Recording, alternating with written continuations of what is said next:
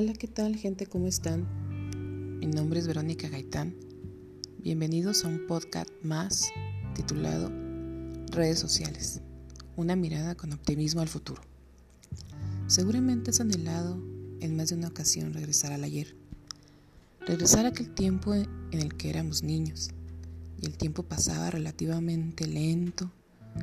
No conocíamos el mundo como lo es ahora pues era dramáticamente insospechado. Aún recuerdo cuando tenía la edad de nueve años en que tomé mi primera clase de computación y no era para nada ni remotamente cercano a lo que es ahora el mundo digital. Quizás quienes han vivido más décadas que nosotros se han podido dar cuenta de lo vertiginosos que han sido los cambios en los últimos 50 años que con el paso del tiempo esos mismos cambios se han acelerado drásticamente en donde el mundo actual se ha convertido en el hacer y actuar, superando por mucho totalmente lo teórico. El mundo cada vez va más deprisa, que el cambio puede notarse y generalizarse en todos los ámbitos de nuestras vidas rápidamente. En los últimos 10 o 15 años, este rápido intercambio de información ha sido resultado de las redes sociales, pues cuanto más conectados estemos, más rápido circulan las ideas y la información. Esta interconectividad incesante está siendo replicada una y otra vez, dándonos acceso, entre comillas, al poder generalizado. Ahora las personas acuden a las redes para acceder a la información que queremos ver y escuchar.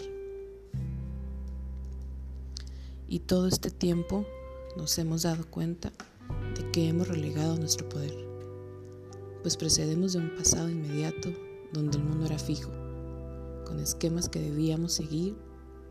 Hoy incluso seguimos sistemas que nos resultan absurdos, sobre todo para la mayoría de los jóvenes. La pregunta es, en el acceso al poder generalizado que nos han brindado las redes, ¿la gente de verdad elige? En un mundo donde los proyectos los podemos gestar desde la casa, incluso estamos cambiando las formas de programar la materia, la biología, seguimos acatando un montón de reglas que ya no tienen sentido. Hemos pasado sin duda alguna y literalmente de imaginar a crear.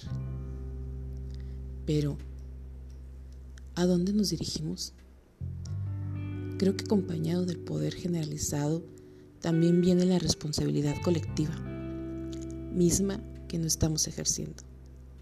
Hemos llegado a una radicalización del mundo donde algunas reglas parecieran absurdas, pero no sabemos regirnos como sociedad por valores comunes y debemos asumir la responsabilidad colectiva que ello conlleva.